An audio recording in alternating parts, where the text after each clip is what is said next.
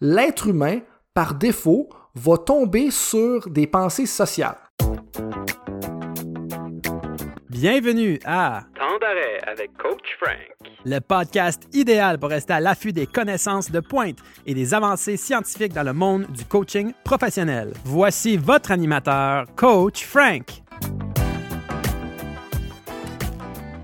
Bonjour tout le monde, bonjour mesdames, bonjour messieurs, bonjour coaches, bonjour top performers.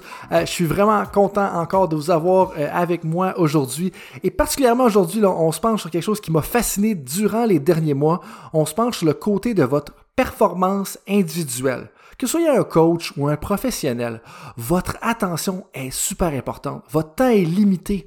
Donc, c'est important d'optimiser sa vie afin de pouvoir produire les choses qu'on veut produire et de produire du travail de haute qualité, puis des fois à des niveaux qui sont quand même très conceptuels. Puis là, on est autant dans la stratégie pour les coachs ou dans les plans stratégiques euh, pour les professionnels ou même pour votre carrière ou la prise de décision. Donc aujourd'hui, c'est la première synthèse de livre et le livre, c'est le minimalisme digital de Cal Newport. Le titre officiel du livre, c'est Digital Minimalism, Choosing a Focused Life in a Noisy World. Et en réalité, l'argument, c'est que le minimalisme, c'est l'art de savoir qu'est-ce qui est juste assez pour souvenir à mes besoins et ajouter de la valeur à ma vie. Et là, dans le fond, c'est d'appliquer ce principe-là, le principe du minimalisme, à la vie digitale. Parce qu'on a trop souvent tendance à tomber dans les modes par défaut. Donc, on consomme Facebook, on utilise notre téléphone intelligent de la façon dont les géants un peu des technologies ont décidé qu'on devrait l'utiliser. Mais la question est donc, est-ce que c'est utilisé de façon optimale pour contribuer à votre santé personnelle et à votre productivité professionnelle? Et c'est un peu ça l'argument. La clé de ce qui est articulé dans le livre, c'est qu'on doit choisir avec intention comment on va utiliser les technologies afin que ça n'empiète pas sur notre vie privée, mais que ça contribue quand même à notre productivité professionnelle. Et puis, avant de rentrer dans le détail de ce qui est euh, partagé dans le livre par Cal Newport, euh, je me dois de vous partager un petit peu une anecdote euh, personnelle. Donc, comme j'ai déjà dit il y a quelques épisodes, j'ai maintenant deux filles de très bas âge. Et puis, ma plus vieille fille, bon, elle, commence à être assez active, et puis elle est interactive, elle va venir nous voir, elle va nous demander des choses. Et puis une journée, je suis en train de consulter mes, mes, textos, mes courriels pour m'assurer que les projets avancent bien. Puis là, ma femme m'a servi vers moi. Elle dit François, euh, tu te rends compte de ce qui vient de se passer? J'ai comme Non, qu'est-ce qui s'est passé? Ta fille, ça fait trois fois qu'elle a dit dada, puis tu t'en es pas rendu compte. Et là, le coup de pelle d'en face, mon ami, euh, j'ai décidé que ça n'était terminé et puis j'ai pas eu besoin de me le faire dire une autre fois. Comme j'ai mis mon téléphone de côté, je suis allé m'occuper de ma fille et puis j'ai dit, je me suis promis que plus jamais ça allait arriver. Et comme je suis l'auteur euh, Cal Newport depuis plusieurs années pour ses autres ouvrages, mais aussi pour sa podcast, euh, j'ai tout de suite sauté là, dans le fond sur l'achat du livre euh, Digital Minimalism, donc minimalisme digital pour le reste de l'épisode. Et puis, la première chose qui est recommandée dans le livre, c'est de faire une disette de 30 jours de tous les médias sociaux et de toutes les formes de technologie autant que possible, autant que ça n'amène pas des conséquences graves. Donc, par exemple, c'est important de garder son téléphone parce qu'on pourrait se faire congédier son emploi ou pour avoir euh, son euh, on pourrait se faire congédier son emploi ou euh, les projets ne pourraient pas avancer. Mais toutes les autres formes de travail ou de technologie qui ne sont pas essentielles, comme les médias sociaux, donc on parle de Facebook, de Instagram, de LinkedIn, si tu es capable de survivre ton emploi 30 jours sans être là-dessus, il dit tu devrais déconnecter. Donc, boum, je me lance le 17 août. J'embarque dans cette aventure-là, je quitte tous mes médias sociaux, j'ai plus Messenger, j'ai plus de messagerie, j'ai seulement les, messages textes et le téléphone pour me rejoindre. Puis je peux vous dire que les premiers jours, c'était quand même assez difficile parce que tu veux savoir ce qui se passe sur Facebook, tu as l'impression de manquer euh, des mises à jour, tu l'impression de manquer un peu certaines activités de tes amis. Mais tranquillement, pas vite, 7-10 jours plus tard, je me rends compte que je commence à recevoir plus d'appels de mes amis. On prend le temps de jaser 15, 20, 30 minutes au téléphone de certaines choses qui se passent dans la NFL, qui se passent dans la NBA, même de l'actualité un peu de leur famille, parce que j'en ai plusieurs qui sont en train de, de, bâtir leur famille justement en ce moment. Et puis, les conversations devenaient de plus en plus riches, de plus en plus faciles à avoir à travers les semaines, jusqu'à un certain point qu'après 16 jours, je vous dirais, dans le défi, je ne comptais même plus les jours. Dans le fond, j'étais bien comme ça et je n'avais plus besoin de me poser la question de OK, est-ce que je devrais checker les médias sociaux aujourd'hui? Puis c'était même plus quelque chose que je suivais. J'étais juste comme non, c'est mon nouveau normal. Et puis, une chose que je peux vous dire, puis qui parle justement dans le livre, c'est que tu en ressors avec des connexions beaucoup plus profondes avec les gens autour de toi. Et là, c'est quoi un peu le mécanisme derrière tout ça? Dans un premier temps, le livre donc fait l'argument, Carl Newport fait l'argument pour euh, ce qu'il appelle un, désencombrement digital, donc la diète de 30 jours. Et puis par la suite, une fois qu'on a établi un peu ces fondations, ces fondations-là, il rentre dans les pratiques exemplaires, dans les choses qu'on devrait faire. Et une des premières choses dont il parle, ça va être de l'importance de passer du temps seul. Et là, certains d'entre vous vont peut-être dire, ben là, je ne veux pas passer du temps seul, je veux garder mes, mes contacts sociaux. Mais l'idée, c'est pas de devenir solitaire ou de devenir un moine. L'idée, c'est que le temps seul te permet de te recharger les batteries, te permet de créer de la clarté un peu dans ton esprit pour pouvoir mieux connecter avec les gens, mieux te rappeler un peu de des conversations et aussi avoir un meilleur fil conducteur. Parce que je ne sais pas si vous avez vécu la même chose que moi, puis là je commence de moins en moins à me rappeler de comment c'était, mais des fois avec la quantité d'informations qui nous vient quand on regarde Twitter, quand on regarde Instagram, quand on voit nos courriels de façon récurrente, c'est qu'on est un peu perdu dans notre fil de pensée et en réalité si on veut être capable d'accomplir du travail de qualité, il faut être capable d'avoir justement ce fil conducteur là et de reprendre ses idées où est-ce qu'on les a laissés. Et donc, l'importance de passer du temps seul devient cruciale. Mais l'idée avec le temps seul, c'est pas nécessairement d'avoir du temps seul où est-ce qu'il n'y a personne dans la maison puis vous êtes complètement isolé. L'argument que Carl Newport fait pour le temps seul, c'est du temps où est-ce qu'il n'y a pas d'autres personnes qui vont donner du input à votre esprit à vous. Ou est-ce qu'il n'y a pas d'autres personnes qui vont vous donner de l'information, qui vont rajouter des faits, euh, qui vont amener des choses? Donc, où est-ce que vous êtes complètement euh, seul dans vos pensées jusqu'à un certain point?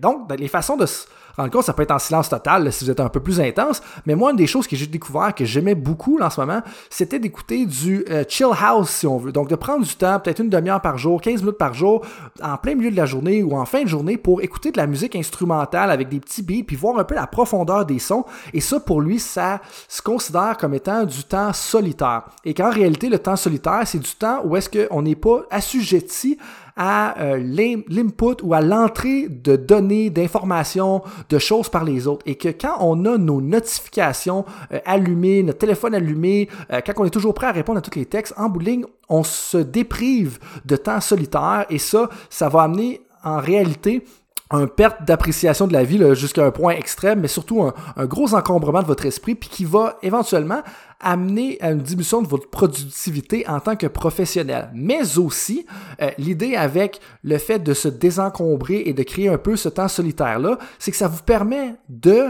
mieux comprendre et de mieux vous rappeler des conversations que vous avez avec les gens. Puis là, je suis sûr que c'est déjà arrivé à plein euh, de gens parmi vous, là, que ce soit des conversations avec vos athlètes ou que ce soit avec des euh, des conversations avec des professionnels dans votre milieu. Donc, à un moment donné, as des conversations, puis tu te rappelles pas nécessairement de qu'est-ce que tu as dit la dernière fois ou de qu'est-ce qui s'est passé. Mais ça, c'est peut-être un signe, justement, qu'il y a un petit peu trop de choses qui entrent dans votre esprit plutôt que d'avoir une certaine quantité de solitude qui vous permet d'avoir une clarté. Et c'est là le grand bénéfice de s'assurer de euh, désencombrer sa vie digitale et d'avoir la chance d'avoir du temps en solitaire. La deuxième pratique exemplaire qui est particulièrement euh, touchée par Carl Newport, c'est l'importance de ne pas trop passer de temps dans les interactions parce qu'on crée une certaine dépendance qui est en bout de ligne ancrée sur quelque chose qui est complètement superficiel. Et l'argument un petit peu derrière tout ça, c'est que à une certaine époque, donc peut-être dans les années 90, des années 80, le sentiment d'accomplissement venait de la réalisation concrète de choses. Donc, exemple, on bâtissait un meuble, euh, on faisait une randonnée en haut d'un certain mont dans les Adirondacks, par exemple. Mais aujourd'hui, le fait de partager une photo qu'on est à un tel restaurant qui est supposément trendy, ben c'est un accomplissement en soi. Mais alors que si on y pense vraiment, il n'y a rien d'un accomplissement dans ça. Tu es allé à un restaurant, qu'est-ce que tu as fait? Mon champion pour faire ça. En bout pas grand-chose. Puis je veux dire, là, j'étais un petit peu sévère dans mon commentaire que j'ai juste de mentionner. Puis j'ai été susceptible de faire ça à plusieurs années il y a plusieurs années, puis de, de différentes façons à travers les années.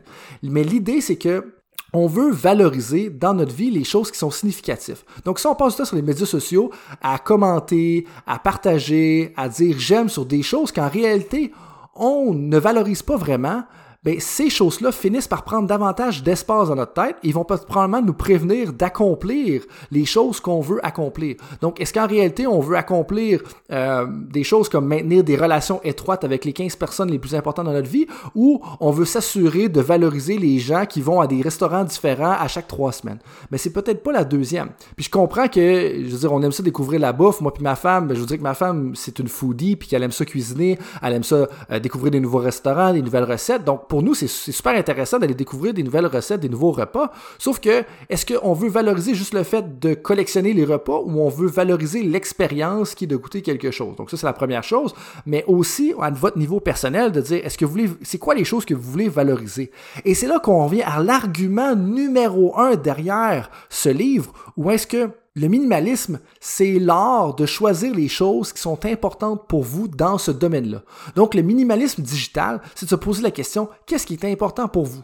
Ben moi, je peux vous dire que ce qui est important pour moi, c'est les 15 personnes qui sont proches de moi dans mon réseau, c'est d'avoir un impact sur, un impact sur les entraîneurs, c'est d'apprendre des nouvelles choses, c'est de maintenir ma condition physique, parmi plusieurs autres choses. Et donc, c'est là, je vous lance la question, qu'est-ce qui est important pour vous? Et maintenant, non seulement pour vous comme personne, parce que je crois qu'il faut prendre soin de la personne si on veut finalement optimiser la performance, mais qu'est-ce qui est important dans votre performance? Mais si c'est important dans votre performance de recruter des athlètes collégiaux, mais c'est sûr qu'on veut probablement garder Messenger pour garder le contact.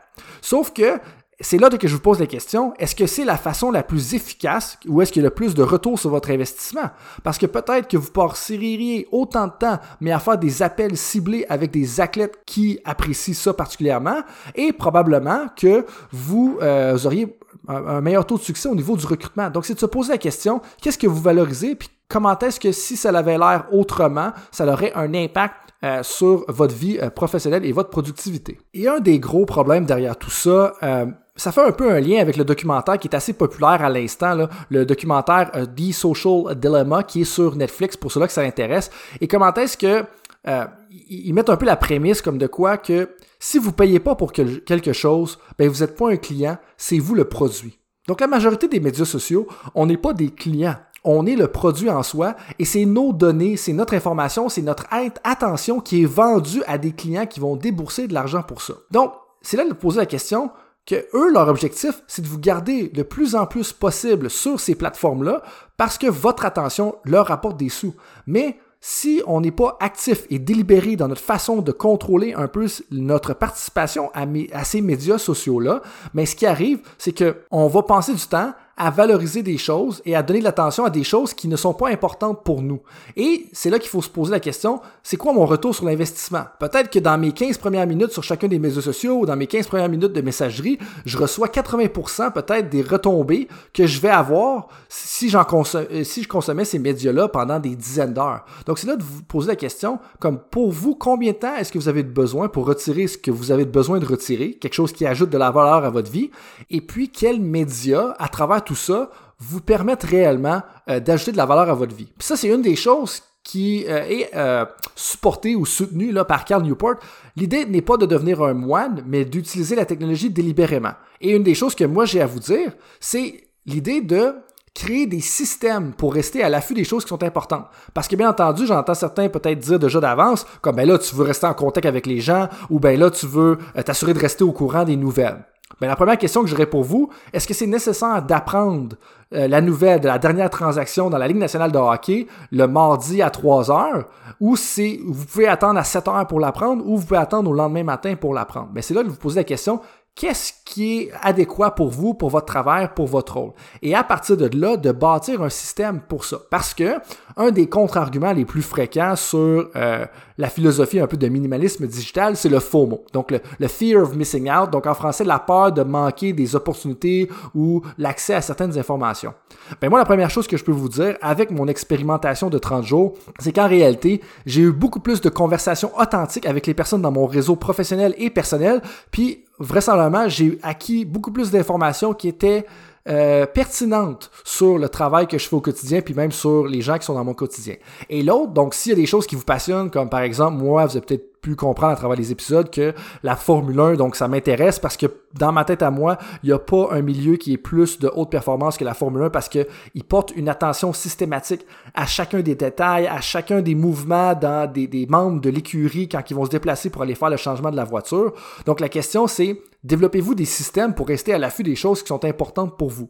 Donc, moi, une des choses que je peux vous dire, euh, j'utilise un système où est-ce que le lundi puis le vendredi, ben, je vais faire le tour de mes sites de nouvelles, je vais les storer dans un logiciel qui est Instapaper, et puis quand j'ai du temps libre ou que j'ai pas de personnes importantes autour de moi comme mes filles ou ma femme, ben, je vais sortir mon Instapaper au lieu de sortir par défaut les médias sociaux pour m'assurer de lire des nouvelles qui sont, qui ont été filtrées, triées, puis que je sais qui sont importantes pour moi, puis qui ajoutent de la valeur à ma vie, puis qui sont intéressantes. Et avec ce point-là, j'ai touché un petit peu au réseau par défaut. Et le réseau par défaut, c'est un concept qui est aussi avancé par Carl Newport, qui veut dire que l'être humain, par défaut, va tomber sur des pensées sociales. Quand on n'a rien à faire, on va finir par penser aux gens autour de nous. Mais la chose, elle est la suivante. C'est que si on passe beaucoup de temps sur les médias sociaux avoir des nouvelles de nos 1000, 1200, 500, notre 600e ami, mais quand on va arriver dans notre mode par défaut, on va finir par penser à ces gens-là. Ces gens-là sont super appréciables, puis on les a dans notre réseau parce qu'on les aime, puis on les apprécie, mais sont peut-être pas aussi importantes pour vous dans votre vie. c'est la triste réalité que votre femme, votre mari, votre partenaire, vos enfants, vos cousins, vos parents, euh, vos amis proches même. Et donc, à qui vous voulez penser quand vous tombez dans votre réseau par défaut? Parce que, dans le fond, le réseau par défaut subvient à chaque moment un peu que votre esprit est au neutre, qu'il ne se passe pas grand-chose, on va finir souvent par gravité. Et puis, ils ont trouvé dans certaines études que ce réseau par défaut-là, donc le réseau social par défaut, ça l'arrivait dès la naissance. Je pense qu'on pouvait euh, retrouver des traces de ça même dans les enfants de moins de deux ans.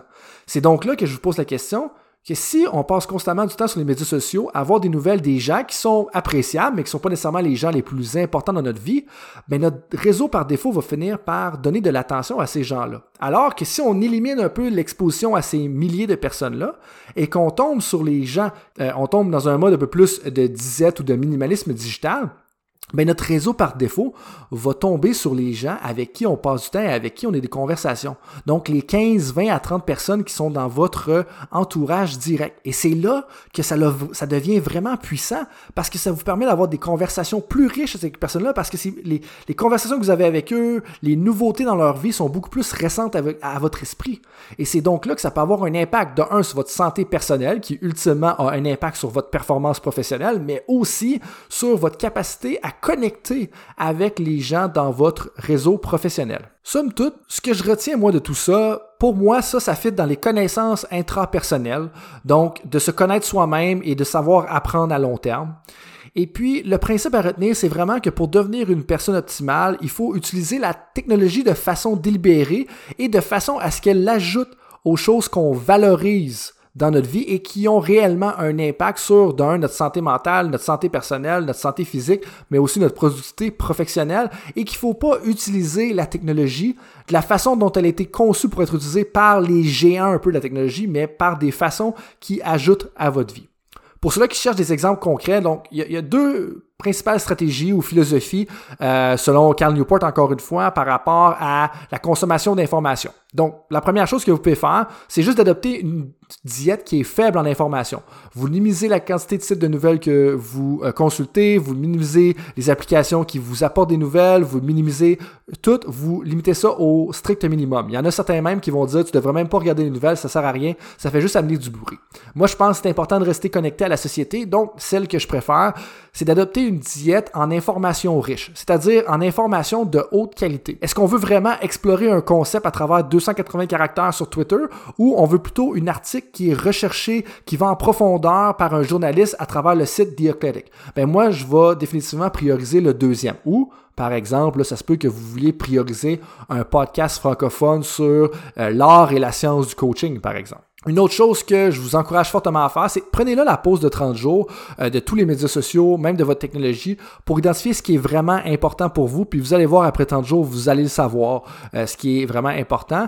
Et donc, quand vous allez revenir un peu euh, aux médias sociaux, à la technologie, ben, je vous invite fortement à définir des règles explicites pour contrôler votre engagement. Donc, par exemple, l'exemple que j'ai donné dans l'épisode, ben, pour moi, ça va être de connecter le lundi ou de connecter le vendredi euh, sur les sites de nouvelles, de nouvelles sportives pour ensuite ajouter ça à mon Instapaper.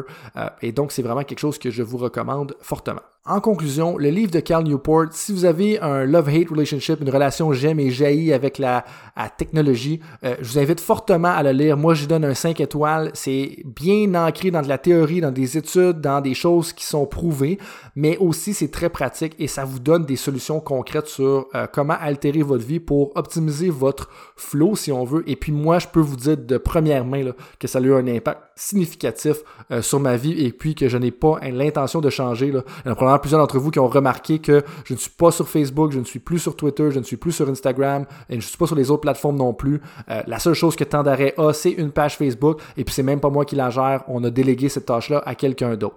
Euh, donc, je vous suggère fortement. Euh, je pense que c'est un excellent livre. Puis, si vous avez jamais pensé à l'impact que la technologie avait sur votre productivité professionnelle, euh, mais votre santé personnelle, je vous invite fortement à le faire. Et puis, ça l'amène l'épisode numéro 15 à sa fin.